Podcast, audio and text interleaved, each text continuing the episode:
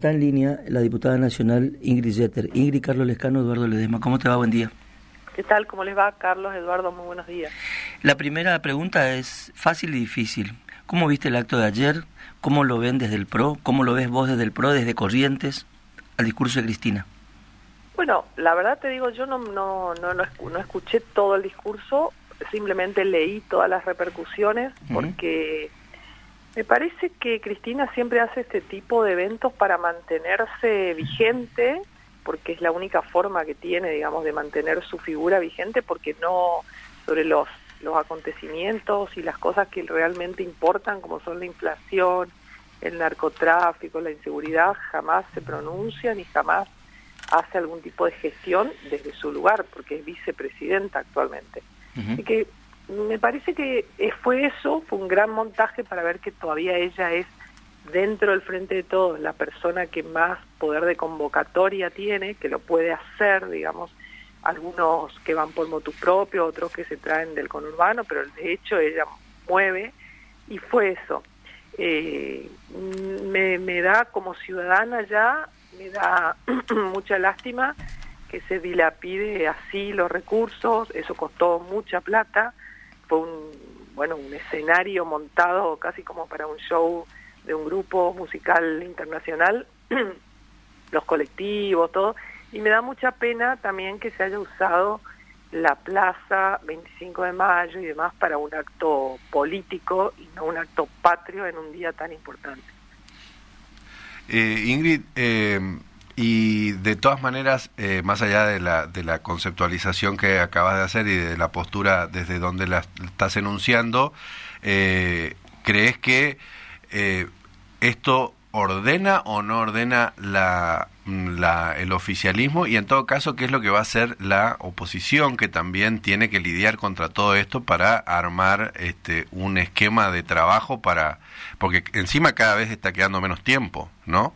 Sí, sí, creo que... Porque todas estas cosas, digo porque todas estas cosas dialogan entre sí, más allá de que Cristina sea este, parte del gobierno, del oficialismo y ustedes están en otro lugar, en, los últimos tiempos, de hecho, este, este, estas cosas están dialogando entre sí, ¿no? Sí, obviamente, tiene mucho que ver, digamos, cómo, cómo se planta uno, otro. El, yo creo que, no sé si ordenó, porque en definitiva dejó siempre deja la posibilidad Cristina de, de, mañana anunciar que, que, es ella la candidata. O sea hay gente que se fue todavía ilusionada con eso. Dejó un poco en claro me parece que los dos que los posibles candidatos pueden ser Guado de Pedro Massa pero no dijo mucho más no había casi gobernadores salvo tres. Eh, no sé si yo sinceramente lo veo como un discurso en retirada, como diciendo nos vamos a retirar o vamos a perder dignamente.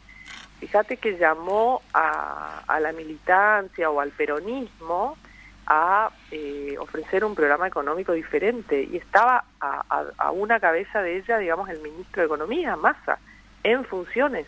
Mm. Entonces siempre ella se para, eh, por supuesto hizo muchísima alusión al pasado y que ellos fueron los ídolos un poco más de estos últimos 20 años que que en la realidad eh, fueron en, viviendo resultados finales muy malos, digamos, ¿no? En términos de pobreza, en términos de dónde está el país hoy, pero ella no reconoce nada y sí siempre se planta como si estuviera fuera de lo que hoy está pasando. Mm.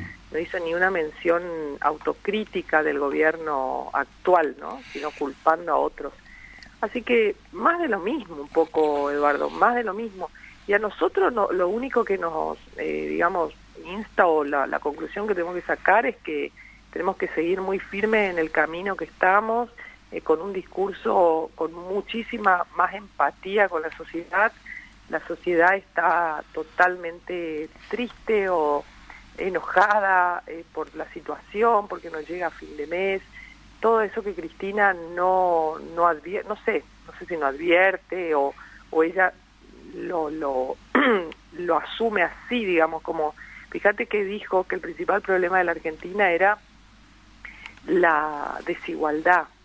Eh, y nada menos que ella lo dice cuando, bueno, ella vive cobrando una jubilación de 9 millones, con la fortuna que, que evidentemente, como dice la justicia, en algún momento se va a aprobar, pero que fue mala vida no puede justificar su plata y, habla de que el principal problema de la Argentina es la desigualdad. Entonces, con una hipocresía demasiado grande, yo, la verdad, espero que esto sea el último, lo último del kirchnerismo, realmente espero. Y me parece que puede ser, porque eso sí vi algunas, así cuando la gente le preguntaba, y me llamó la atención cuando dijeron, bueno, si no es Cristina, ¿a quién le va a votar? Y algunos dijeron ley como diciendo, bueno, eh, no, no tiene sucesor y eso me parece muy bueno para la Argentina, digamos, ¿no? Mm, que no eh, tenga sucesor. Ahora, la cuestión es, este, ustedes cómo se paran ahí, digamos, porque también es verdad que, que si, si no se ponen de acuerdo, si las internas de eh, Juntos por el Cambio siguen escalando, eh, efectivamente algún factor externo, como en este caso mi ley, puede, este, puede pegar un batacazo y no sé hasta dónde, esta es una opinión absolutamente personal, no sé hasta dónde eso está bien, digamos, ¿no? Porque este, uno lo escucha a mi ley. Me alegra que le saque votos al frente de todos. Por supuesto que nosotros tenemos que hacer un esfuerzo muy importante para que eso no pase. Como bien decís vos, creo que la gente... A mí, mira, me pasa algo eh, raro, porque a mí no me parece tan malo que un movimiento, un, una coalición eh, como Juntos por el Cambio vaya a unas pasos. Me parece muy, muy sano sobre todo porque viene de un líder formador del partido, del PRO, demás como Macri, que fue, si bien fue un aspaso, pero fue un aspaso muy desigual en el 2015, donde todos sabíamos que él iba a ganar, eh, y hoy con un aspaso entre Rodríguez Larreta y Patricia, me parece que le daría muchísima legitimidad a aquel que gane. Eh, como que ratificaría o, o quedaría conformado realmente un frente y no un partido creado por alguien solamente. Ahora, Ingrid, ¿y qué van a hacer? Eh, porque eh, hasta ahí está clarísimo, ¿no? Te termino la idea. Mm. Eh, a mí me parece muy positivo, pero cuando escucho y hablo con la gente, la verdad que la gente está muy harta y muy cansada de la pelea. No quieren esa pelea. O sea, eso simplemente te quería. Claro, bueno, a, eso iba, porque una cosa es este si después, cuando uno gane, si esto escala qué va a pasar con los heridos del que pierda, digamos, ¿no? Eso sería... Em, yo no, no, no, tengo, no tengo tanto miedo ahí, Eduardo, sinceramente, porque, a ver, las, no sé, la discrepancia o por ahí las chispas que salen son de unos pocos. No me parece que, que hay margen para, para ir a otro lado, digamos. Mm. A mí me parece que el que gane va a salir tan legitimado que que el resto va a acompañar. Es más, hay gente, hay gente que está trabajando por un candidato y le gusta igualmente, digamos, no le desagrada el otro, esas son la mayoría. Bueno, eso debería ser así, ¿no? Y lo, otro que te pregunto es, eh, ¿y qué, porque ustedes están, eh, están hablando como este, los dueños de, de esa de esa parte de la política, ¿qué pasa con la UCR? ¿Cómo se va a resolver el tema con los socios, ¿no? Con la UCR, con la coalición cívica. ¿Cómo van a hacer eso? Y bueno, ahí yo creo que lo más sano eh, sería que, que hayan fórmulas cruzadas, pero siempre digo, con, con el respeto que merecen los otros partidos, uno no puede, digamos, eh, decir tiene que ser así, porque son los partidos los que tienen que decidir si el radicalismo optara y decidiera por ir con una fórmula propia, bueno, en buena hora. También y sostiene su postura de presentarse en buena hora. Me parece legítimo y me parece que, que es válido y que, bueno, que saldría también muy quizás más legitimado todavía el, el que ganara, aún si tuviera una fórmula cruzada también, ¿no? Porque no es, no es de descartar que tengamos un candidato radical que tengamos una candidata de la Unión Cívica, de la coalición cívica, y que además eh, alguno o los dos candidatos del PRO tengan un vice, por ejemplo, radical. Ingrid, en los, en los últimos días este, se dice que va a venir Patricia Bullrich. ¿Va a venir Patricia Bullrich? Sí, sí, va a venir, sin falta viene.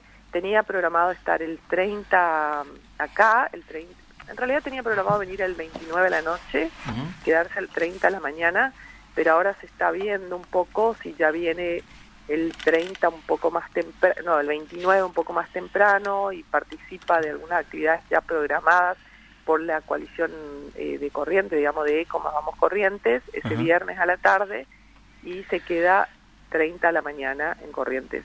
Digamos, se va un poquito antes porque el, el 30 por la tarde tiene también actividades en Chaco. ¿Va a haber reuniones de partido además?